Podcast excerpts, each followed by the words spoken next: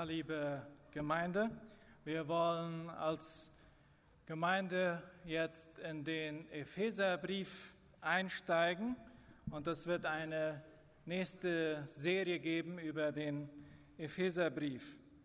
Der Epheserbrief, das ist ein Brief an die Gemeinden. Es ist ein Gemeindebrief.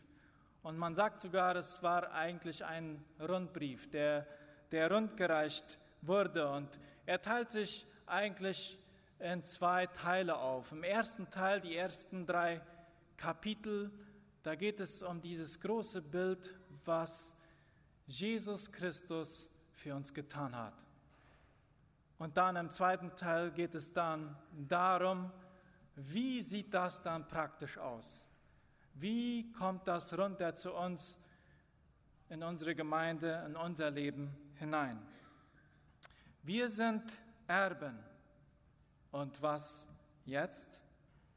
Stell dir vor, eines Tages bekommst du einen offiziellen Brief vom, vom Staat, vom Escrivano, und du bist dir eigentlich keiner Schuld bewusst und öffnest diesen Brief aber dennoch mit bangem Herzen. Dann steht da doch schwarz auf weiß und amtlich bestätigt, sie haben geerbt. Ein reicher Bobat hat dich zum Erben eingesetzt. Es handelt sich um ein riesiges Vermögen an Geld und Sachwerten. Und weiter steht da, wenn sie dem Erbe zustimmen, es also annehmen, dieses Erbe, dann können sie den ersten Check gleich einlösen. Die Sachwerte, die Immobilien, die Grundstücke und so weiter, die werden erst nach einer Schätzung freigegeben. Dann steht da natürlich noch sehr vieles, was für uns in der Rechtssprache unverständlich ist oder diese sogenannte kleine Schrift da überall. Das geht uns über den Kopf.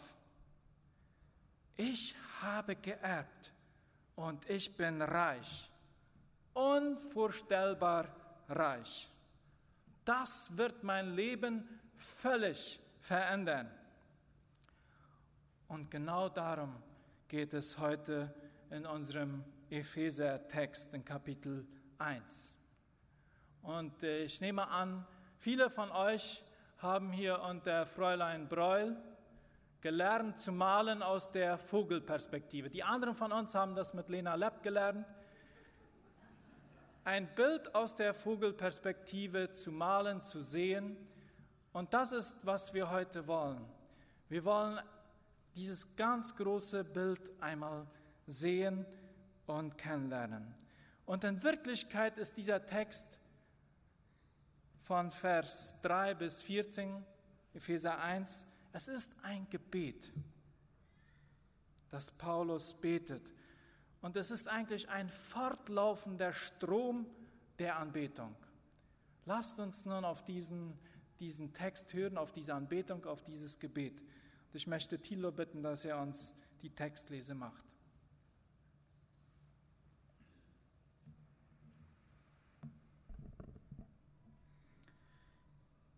Gepriesen sei Gott, der Vater unseres Herrn Jesus Christus. Gepriesen sei er für die Fülle des geistlichen Segens, an der wir in der himmlischen Welt durch Christus Anteil bekommen haben. Denn in Christus hat er uns schon vor der Erschaffung der Welt erwählt mit dem Ziel, dass wir ein geheiligtes und untadeliges Leben führen, ein Leben in seiner Gegenwart und erfüllt von seiner Liebe. Von allem Anfang an hat er uns dazu bestimmt, durch Jesus Christus seine Söhne und Töchter zu werden.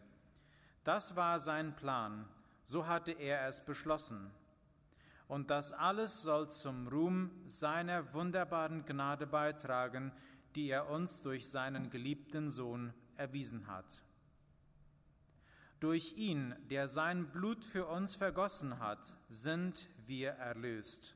Durch ihn sind uns unsere Verfehlungen vergeben. Daran wird sichtbar, wie groß Gottes Gnade ist.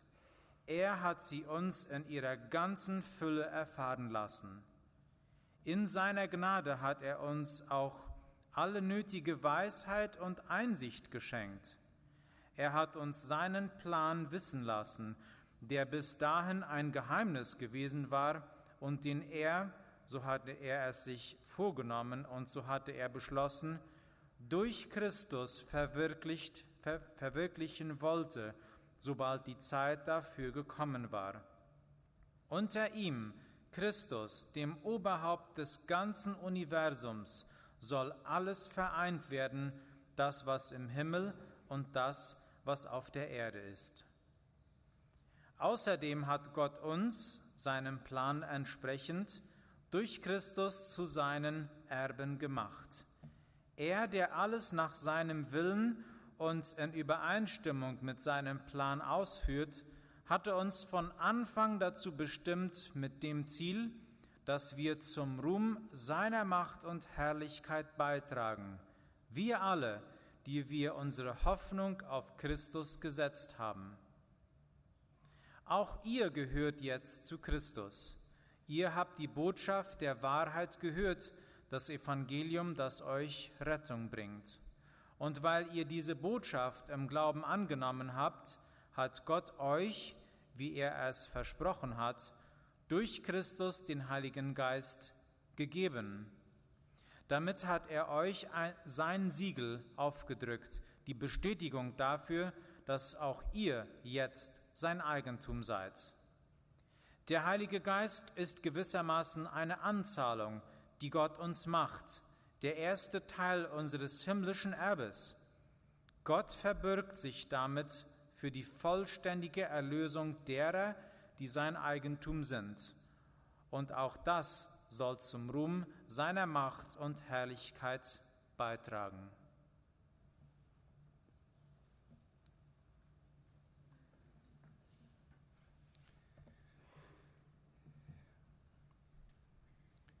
kannst die PowerPoint anmachen. In äh, Vers 3 wird ein Wortspiel verwendet, in dem die Wurzel von segnen dreimal vorkommt.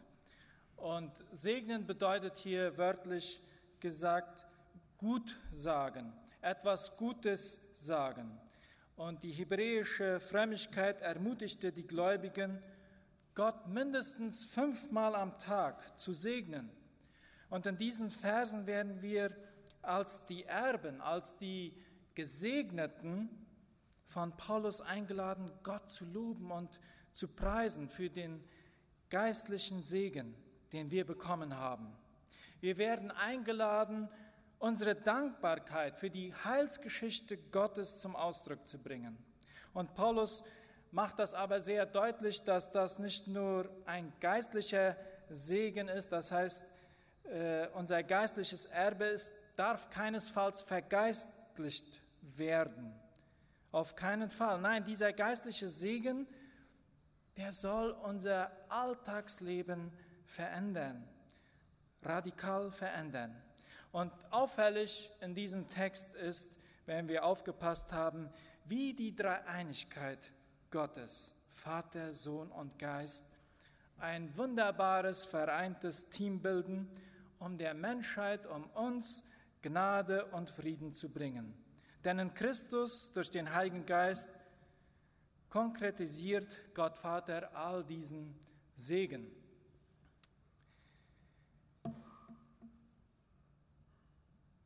Als erstes unser Erbe durch den Vater. Er hat sich für uns entschieden. In Vers 4 wird berichtet, dass Gott bereits vor der Erschaffung der Welt die Seinen erwählt hat. Und zugleich weist er auf das Ziel dieses Erwählungsaktes hin, dass wir sollen ein heiliges und untadeliges Leben führen, ein Leben in seiner Gegenwart und gefüllt von seiner Liebe. Diese Tatsache, dass Gott uns auserwählt hat, seine Heiligen zu sein, bedeutet hier aber keine Ablehnung der anderen, die das nicht tun. Die Wahrheit ist, dass vom göttlichen Standpunkt aus die ganze Menschheit dazu bestimmt ist, in Einheit und in Gemeinschaft mit Gott zu leben. da Gott uns mit Würde und nicht wie Marionetten behandelt, gibt es immer die Möglichkeit der Rebellion und der Ablehnung. Aber das ändert nichts an dem göttlichen Plan, dass wir auserwählt wurden, heilig zu sein für ihn. Auch Israel glaubte manchmal, es sei auserwählt worden, weil es ein außerordentliches gutes Volk sei. Nichts kann falscher sein als das. Und die vielen Predigten der Propheten bestätigen das. Ja, es heißt da sogar, es war das kleinste Volk, es war das sturste Volk. So sehr leicht fallen wir in diese Falle. Wir hätten uns das verdient.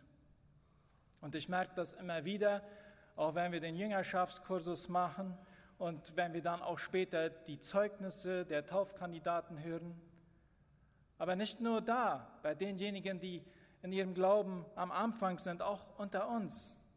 So oft machen wir das abhängig davon, was wir tun. Ob wir die Bibel gelesen haben oder nicht, ob wir neulich mal einmal ein bisschen eine größere Summe in die Kollekte gegeben haben oder nicht, dann denken wir so, jetzt, jetzt trifft es zu, jetzt hat er uns erwählt, jetzt sind wir sein. Unser Heil, unsere Rettung haben ihren Ursprung und ihre Initiative ausschließlich in Gott. Er hat diese Initiative ergriffen. Und das ist ein bisschen so, und ich will das ein bisschen veranschaulichen. Ich weiß nicht, wer von euch mal so eine Singshow ge gesehen hat, wo man äh, Sänger qualifiziert und wer bis ins Finale kommt. Und das geht etwa so. Die Jury, die sitzt in einem Stuhl mit dem Rücken zum Sänger und der fängt an zu singen und irgendwann haben sie hier einen Knopf und wenn sie darauf drücken und ihnen gefällt das Lied so sehr, dann dreht sich der Stuhl und alles pufft laut hoch und, und dann steht hier vorne ganz groß, ich habe dich erwählt, ich habe dich ausgesucht. Und äh, wisst ihr, beim lieben Gott war das anders noch bevor wir anfingen zu singen. Und vielleicht würden wir das Lied nicht mal zu Ende bringen. Oder wir haben da irgendwo unten rumgebrummt. Oder die Noten nicht getroffen. Noch schon vorher hat er diesen Knopf gedrückt und hat sich umgedreht zu uns und gesagt, ich habe dich erwählt. Die Lehre von der Erwählung und der Prädestination verwirrt viele Menschen. Aber Gott ist ewig und deshalb hat die Zeit, die vor ihm liegt, keine Relevanz. Gott ist in keiner Weise der Zeit unterworfen, anders als bei uns. Ja, Tag und Nacht vergeht, die Jahre vergehen, wir werden älter, wir zerfallen langsam, äh, die Glatze wird größer und so weiter, die Zähne sind nicht mal alle mehr echt. Und so merken wir, dass, dass die Zeit vergeht. Vor Gott aber ist alles ewig gegenwärtig. Auch das, was er schon vor der Erschaffung der Welt beschlossen hat. Und das ist der Grund, warum Gottes Entscheidungen, unsere menschlichen Entscheidungen, nicht außer Kraft setzen, weder verharmlosen.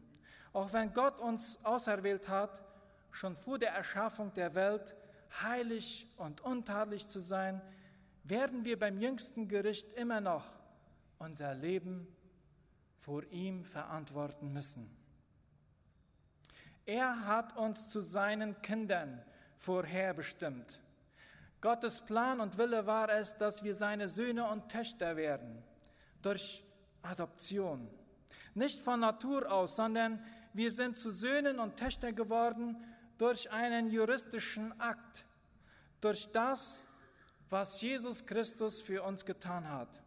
Das Bild der Adoption bedeutet nicht, dass wir Kinder zweiter Klasse sind, sondern es soll radikal zum Ausdruck bringen, dass es das Werk der Gnade Gottes ist, uns sündige Menschen, die ihm in der Rebellion den Rücken gekehrt haben, als seine Kinder anzunehmen. Es ist einzig und allein Gottes Gnade und Liebeswillen. Er hat uns begnadigt. Das Wort, das mit annehmen übersetzt wird, weist auf dieses übertriebene Maß an Gnade hin.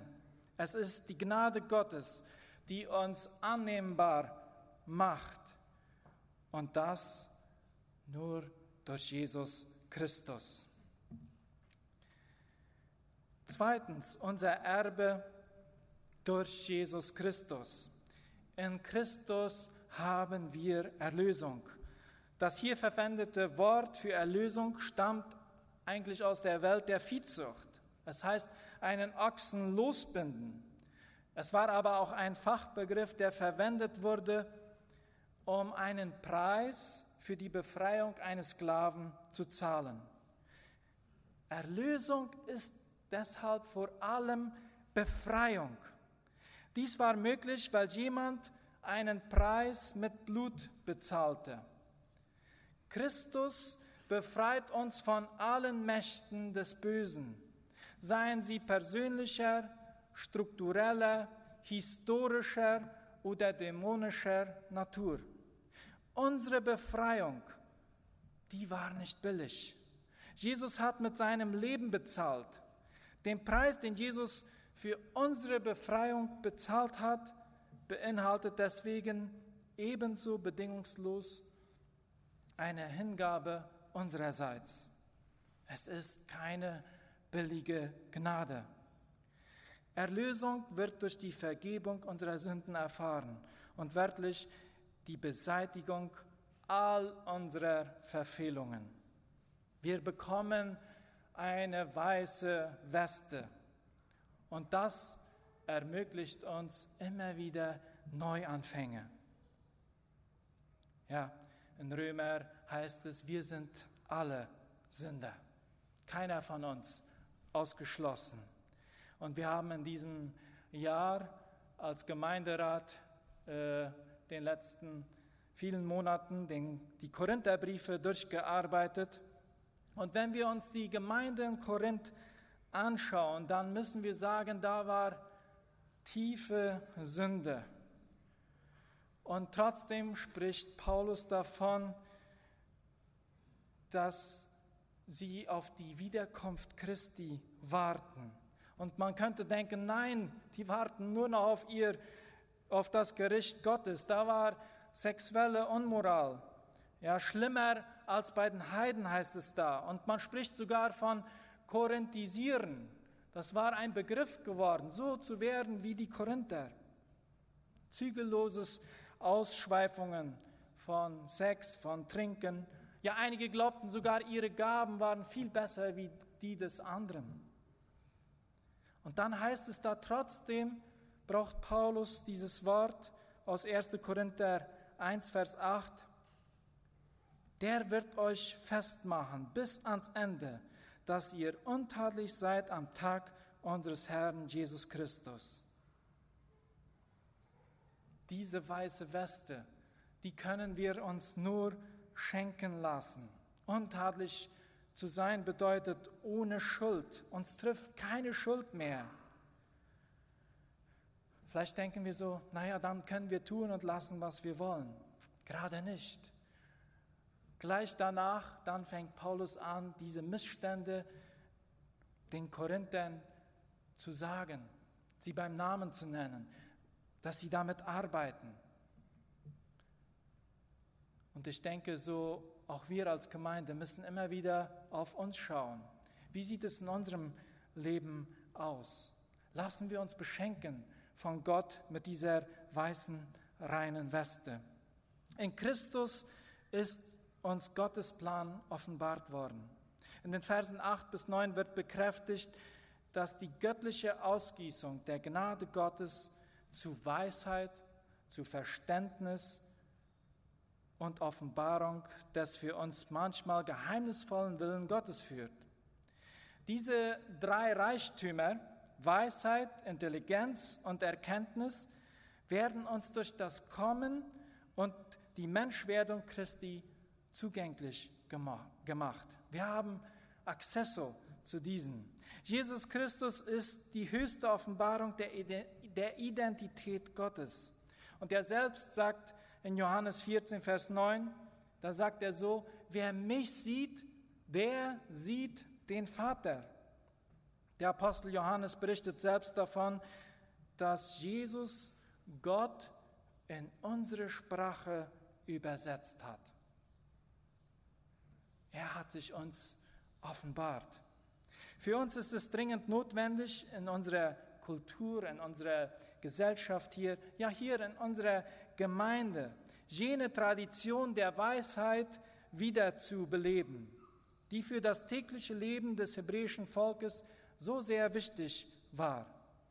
Es hat mit der Fähigkeit zu tun, zu wissen, wie man lebt, mit dem Wissen, wie man Konflikte löst, mit dem Wissen, wie man ein gesundes Gleichgewicht bewahrt, mit dem Wissen vielleicht, wie man zufrieden sein kann und so weiter. Wenn wir Jesus lesen, wenn wir Jesus lesen, sein, sein Wort, werden wir auch wissen, wie man Jesus lebt. In Christus ist Wiedervereinigung. Gott selbst plant und verwaltete die, gesamt, verwaltet die gesamte Heilsgeschichte. In Vers 10 kommen wir nun zu einem Schlüsselthema des Epheserbriefes. Gottes Ziel ist es, die, die Wiedervereinigung. In Kapitel 2 und 3 erfahren wir, dass es sich vor allem auf die Vereinigung von Juden und Heiden bezieht. Aber hier nun wird angedeutet, dass die göttliche Absicht der Versöhnung viel, viel größer ist. Es geht darum, alles wieder unter ein Haupt zu bringen, unter Jesus Christus. Sowohl die Dinge im Himmel wie auch die Dinge hier auf der Erde sollen eine Wiedervereinigung erfahren. Viel weitreichender noch wie, wie ein neuer Himmel und eine neue Erde, wie wir es in Offenbarung lesen.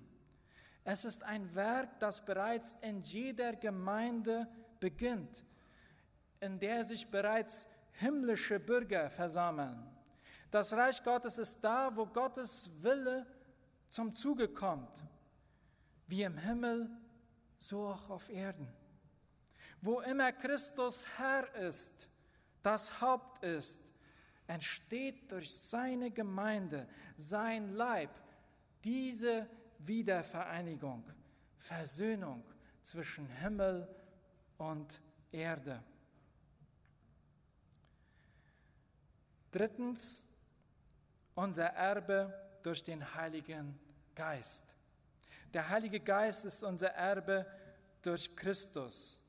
Aus den Versen 11 bis 12 erfahren wir, dass diejenigen, die zuerst auf Christus hofften, ein Erbe hatten oder auch Erben waren.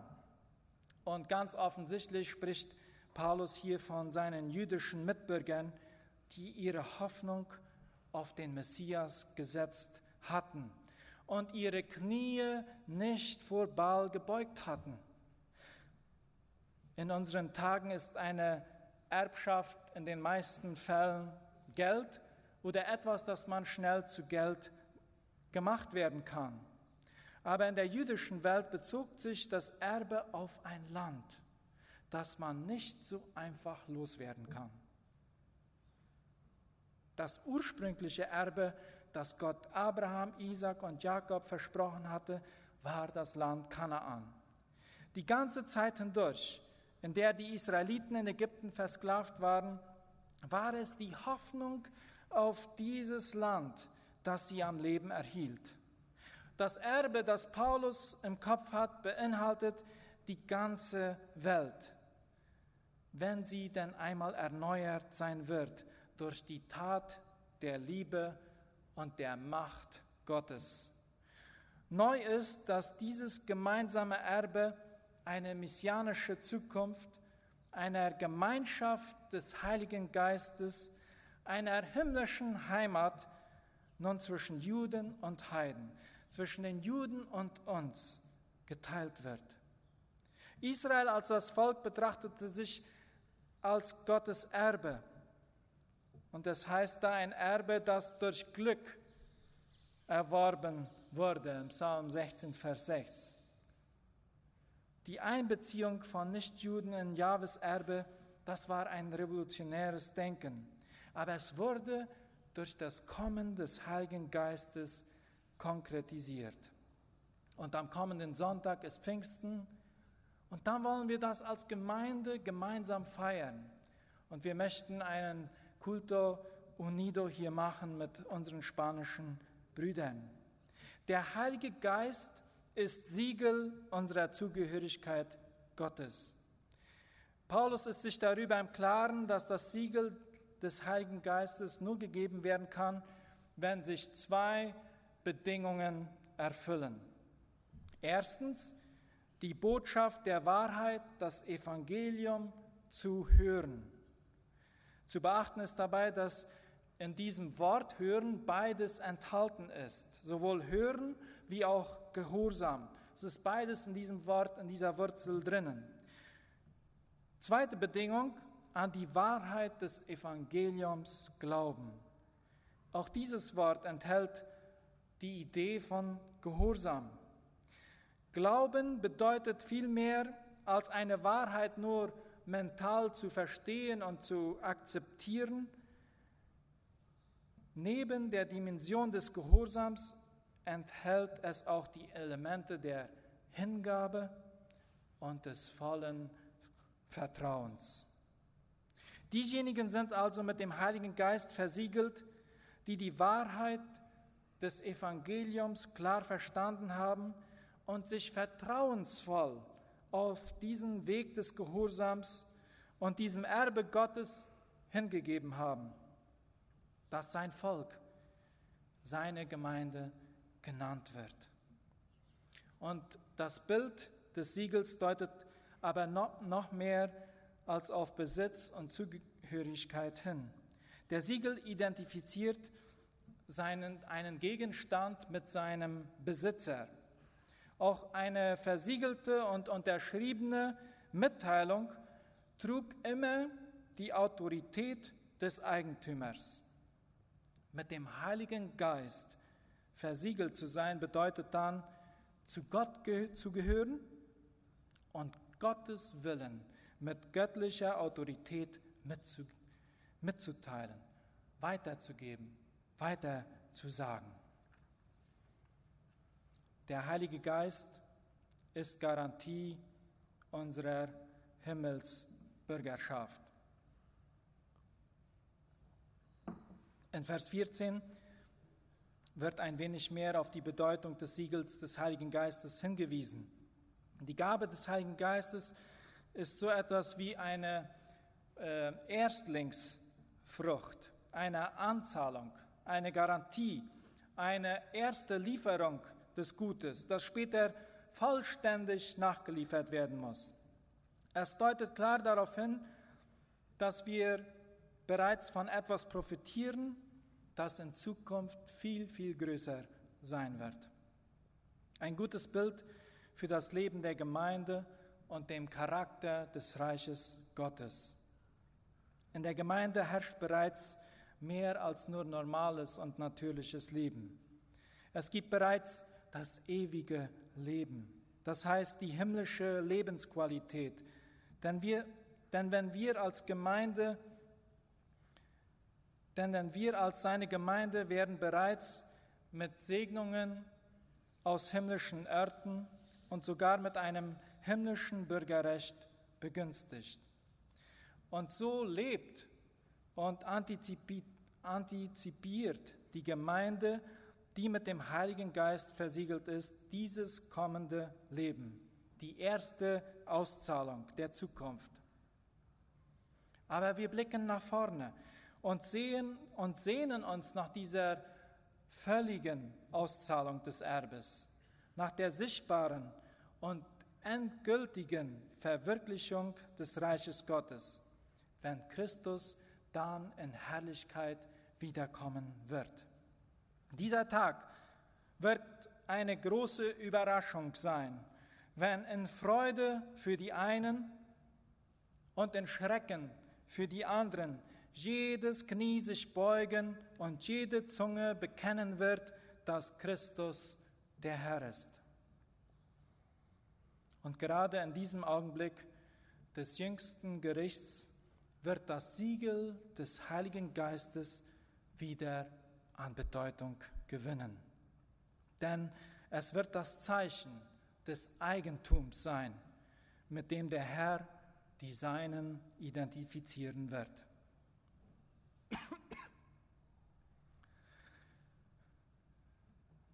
Liebe Gemeinde, es stimmt also doch. Wir haben geerbt. Nicht irgendeine Estancia oder ein dickes Konto, sondern wir haben das ewige Leben geerbt. Gott hat uns das Leben in seiner Gegenwart geschenkt. Durch Jesu Erlösungstod am Kreuz und seine Auferstehung hat er uns zu Erben dieses neuen Lebens gemacht. Der Heilige Geist ist nur die Anzahlung auf die volle Summe, auf den gesamten Besitz. Und was jetzt? Wisst ihr, was mir als erstes aufgefallen ist, als ich diesen Text mehrere Male durchgelesen habe? Es ist bemerkenswert, dass sowohl der, das Werk des Vaters als auch des Sohnes und schließlich auch des Heiligen Geistes ein gemeinsames Ziel haben, dass wir zum Lob seiner Herrlichkeit leben. Und das wird da dreimal betont und ich habe das gestern schon auf der Hochzeit gesagt. Wenn etwas wiederholt wird in der Bibel, dann bedeutet das, das ist sehr, sehr wichtig. Das Geschenk der göttlichen Gnade hat ein konkretes Ziel. Die Entstehung einer neuen Menschheit, einer neuen Gemeinschaft, einer neuen Familie, die Gemeinde, die durch ihr Wesen und ihre Natur als ein lebendiges Denkmal der göttlichen Gnade wahrgenommen wird. Aus der Anbetung Gottes fließt wahrhaftiges Leben heraus. Wahre Anbetung Gottes kann nicht aufhören, die Geschichte von dem, was Gott in Jesus, dem Messias, getan hat, immer und immer wieder mit Freude und mit Staunen zu erzählen. Und ich frage mich, was kann das für uns bedeuten als Gemeinde? Und der Epheserbrief, das ist ein Gemeindebrief und das spricht zu uns. Und wir müssen uns die Frage stellen, was bedeutet das für mich? Was bedeutet das für uns als Gemeinde? Und ich möchte euch ein klein wenig hineinnehmen in eines der letzten Wochenenden, wo wir als Mitarbeiter der Gemeinde zusammen waren und über verschiedene Fragen nachgedacht haben. Ich werde da nur einiges rausnehmen, nur über zwei Fragen kurz einen Überblick geben.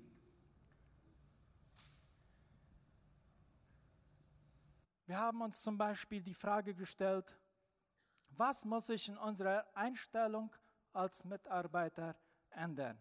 Und wir haben gar nicht über diesen Text nachgedacht. Aber ich dachte, es passt hier rein und im Gemeinderat sagte man, hierüber müssen wir predigen, was wir da zusammengetragen haben. Und dies sind einige Aussagen. Und ich wünsche mir, dass wir diese Aussagen lesen, uns fragen, wie stehe ich dazu? Wir sind nämlich alle Mitarbeiter. Manchmal haben die einen etwas mehr Verantwortung, nächstes Mal die anderen. Und da kam zum Beispiel dieses, dies sind alles Zusammenfassungen, bewusste Wahrnehmung von Menschen im Alltag und auf Gemeindeveranstaltungen. Dass wir Menschen wahrnehmen. Bewusste Wahrnehmung. Von einer aufgabenorientierten zu einer beziehungsorientierten Haltung wechseln. Dass wir nicht nur unsere Aufgaben sehen und vor Augen haben, sondern dass wir immer auch die Beziehung mit einschließen. Und darum geht es, um diese Beziehungen.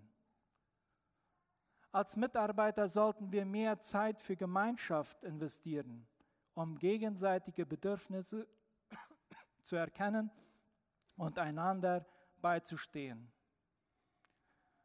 Gemeinschaft, gegenseitige Bedürfnisse erkennen, uns gegenseitig beistehen.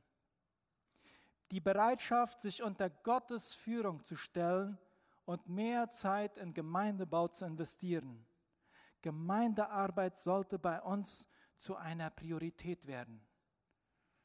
Das waren Sachen, die wir als Mitarbeiter da erkannten. Und wir haben uns da in zehn Gruppen aufgeteilt. Und, und dies ist die Zusammenfassung dieser zehn Gruppen. Man kam zu dem Schluss, Gemeinde ist wichtig. Wir wollen mehr Zeit, wir wollen es zu einer Priorität werden lassen in unserem Leben. Wir wollen uns mit der Gemeinde noch stärker identifizieren, einladend und fröhlich sein. Wir wollen Leute, Menschen einladen. Sie sollen hier willkommen sein. Sie sollen Gottes Wort hören können. Sie sollen von uns sehen können, wie man dieses auslebt. Gemeinsam wollen wir diesen Weg der Nachfolge gehen. Und wir wollen nicht nur müde rumsitzen, sondern das soll ansteckend sein, das soll fröhlich sein.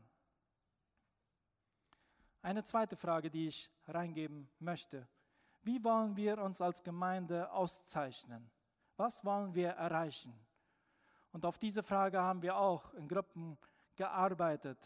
Einige Auszüge davon. Wir wollen das Wort Gottes klar und deutlich predigen, um Menschen für Christus zu gewinnen und im Glauben zu wachsen. Das soll eine Priorität in unserer Gemeinde sein. Das Wort Gottes soll gepredigt werden. Von der Kanzel, aber auch im Alltag, wo immer wir uns befinden.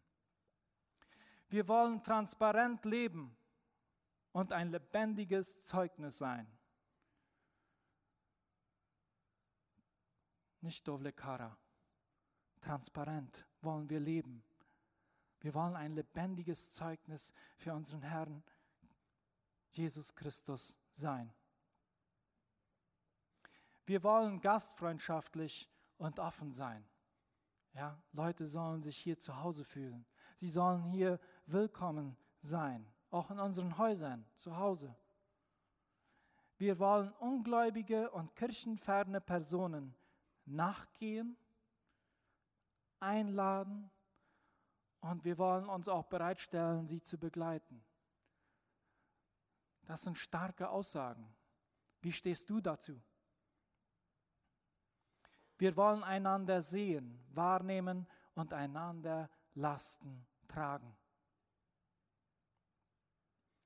Und hier ein ganz starker Satz. Die Philadelphia Ost MBG ist eine Gemeinde, die niemanden aufgibt. Ist das wirklich so? Stellen wir uns als Gemeinde dahinter? Beten wir? Gehen wir nach? Suchen wir das Gespräch? Konfliktlösung, Vergebung, Begleitung? Unsere Gemeinde soll unser geistliches zu Hause werden.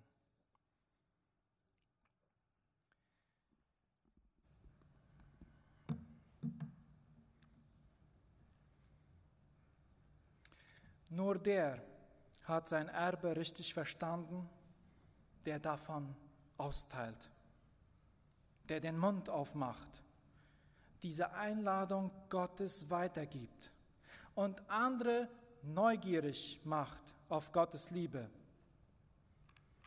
Wenn wir von der Hoffnung reden, die auch durch dunkle Täler hindurchträgt, dann ist es das, was Menschen auf das himmlische Erbe aufmerksam macht. Wenn du meinst, dass du dieses nicht kannst, dann berufe dich auf die Auszahlung des Heiligen Geistes. Er will dich dazu befähigen, dass wir mit Mund und mit Hand, mit Worten und mit Taten kräftig austeilen, dass wir durch Jesu Erlösung, was wir durch Jesu Erlösung geschenkt bekommen haben. Und so kann jeder Tag ein Tag zum Lob der Herrlichkeit Gottes werden.